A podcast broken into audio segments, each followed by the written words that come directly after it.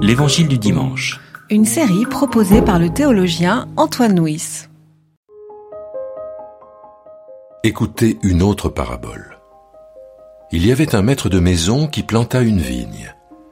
Il l'entoura d'une haie, y creusa un pressoir et y construisit une tour, puis il la loua à des vignerons et partit en voyage. À l'approche des vendanges, il envoya ses esclaves chez les vignerons pour recevoir les fruits de la vigne.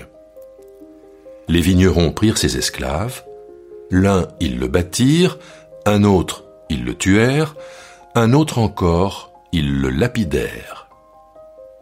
Il envoya encore d'autres esclaves, en plus grand nombre que les premiers. Les vignerons les traitèrent de la même manière. Enfin, il leur envoya son fils, en disant Ils respecteront mon fils. Mais quand les vignerons virent le fils, ils se dirent C'est l'héritier, venez, tuons-le, et nous aurons son héritage. Ils le prirent, le chassèrent hors de la vigne et le tuèrent. Lorsque le maître de la vigne viendra, comment traitera-t-il donc ces vignerons? Ils lui répondirent ces misérables, il les fera disparaître misérablement, et il louera la vigne à d'autres vignerons qui lui donneront les fruits en leur temps. Jésus leur dit, N'avez-vous jamais lu dans les Écritures C'est la pierre que les constructeurs ont rejetée qui est devenue la principale, celle de l'angle. Cela est venu du Seigneur. C'est une chose étonnante à nos yeux. C'est pourquoi je vous le dis, le règne de Dieu vous sera enlevé et sera donné à une nation qui en produira les fruits.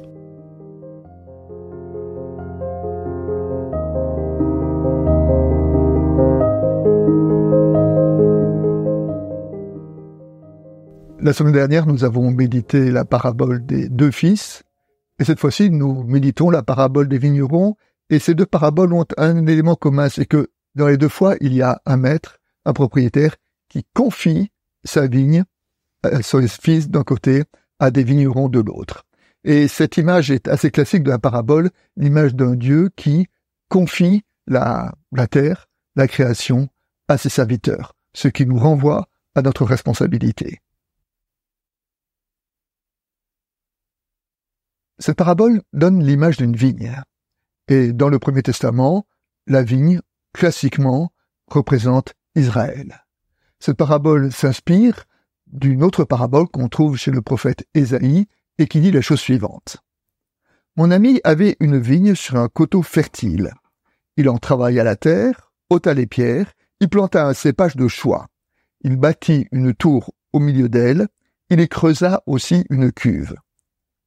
Il espérait qu'elle produirait des raisins, mais elle a produit des fruits puants.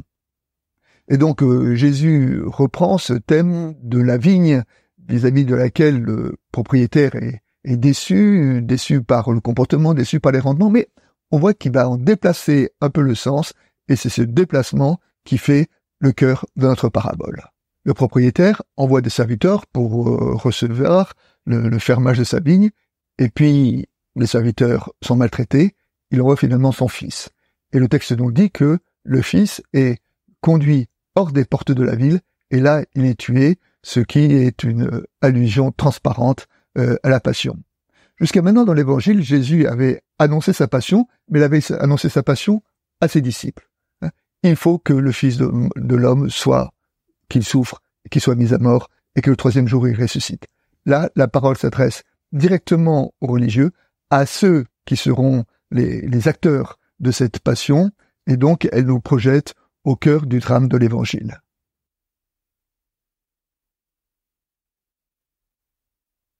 Historiquement, cette euh, parabole a été classiquement interprétée contre les religieux et, disons-le, contre le judaïsme. Hein. C'est une des paraboles qui a justifié le fait que les juifs ayant été euh, indignes euh, de la mission qui leur était attribuée ont été rejetés, ont été écartés, et cette mission a été maintenant placée à l'Église. Donc l'Église se place du, bon côté de cette parabole. Me semble que c'est une très mauvaise lecture que de considérer qu'une parabole s'adresse aux autres et pas d'abord à nous-mêmes. Parabole ne désigne pas les juifs, parabole désigne les chrétiens. Aujourd'hui, comment, en quoi sont-ils euh, fidèles à la mission qui leur a été euh, attribuée hein? Et c'est en cela considérer euh, les paroles du jugement comme s'adressant aux autres est une mauvaise position posture théologique. La parole du jugement est d'abord une parole qui s'adresse à nous-mêmes pour nous, piquer et pour nous inviter à prendre conscience de notre responsabilité. Jésus commente sa parabole avec une citation du psaume 118 qui dit C'est la pierre que les constructeurs ont rejetée qui est devenue la principale. Ce verset du psaume 118 est essentiel dans le Nouveau Testament. Alors, pour le situer en deux mots. Dans les évangiles, les disciples ont opposé une incrédulité farouche à la perspective de la croix. Pour eux, si Jésus était Christ, il ne pouvait pas être crucifié. Et puis, Jésus a été crucifié. Alors ils se sont dit, c'était crucifié, c'est qu'il n'était pas Christ. Et après, Jésus est ressuscité. Alors il était Christ quand même. Alors comment comprendre Christ crucifié? Ça a été le débat, le défi théologique de la première Église. Et une des réponses qu'elle a apportées, c'est ce verset la pierre qu'ont rejeté les bâtisseurs est devenue la pierre de l'angle. Ce verset, nous le trouvons trois fois dans euh, les évangiles synoptiques, et nous le trouvons une fois dans le discours de Pierre des Actes des Apôtres, et nous le retrouvons encore dans la première épître de Pierre. C'est-à-dire que c'est vraiment euh, une des, des, explications que la première Église a pu donner à la perspective de la croix. Celui qui est rejeté, le rejet n'est pas le signe de l'abandon de Dieu, mais justement pour être le signe de la la révélation de Dieu. Une discipline de la sociologie s'appelle la rudologie. La rudologie, c'est euh, la science qui étudie une société à partir de ses poubelles, à partir de ce qu'elle rejette. Dis-moi ce que tu rejettes, dis-moi ce que tu mets dans ta poubelle, et je te dirai qui tu es.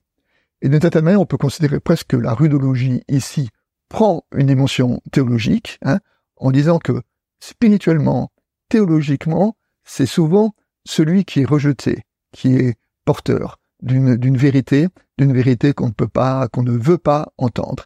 Et donc cette parabole nous invite à prêter une attention particulière à tous ceux qui sont rejetés.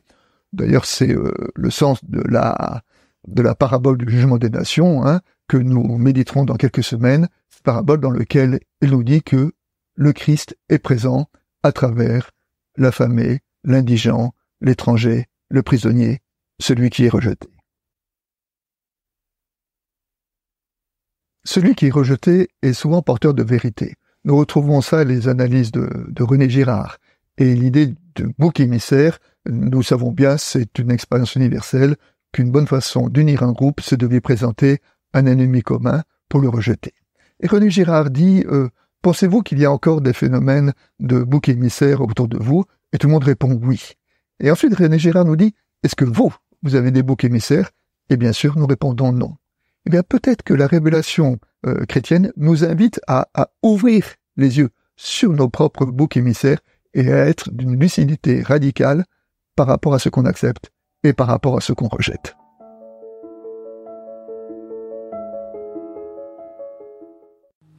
C'était l'Évangile du dimanche une série de regards protestants. Enregistrée par Antoine Nuis. Voix off, Dominique Fano-Renaudin.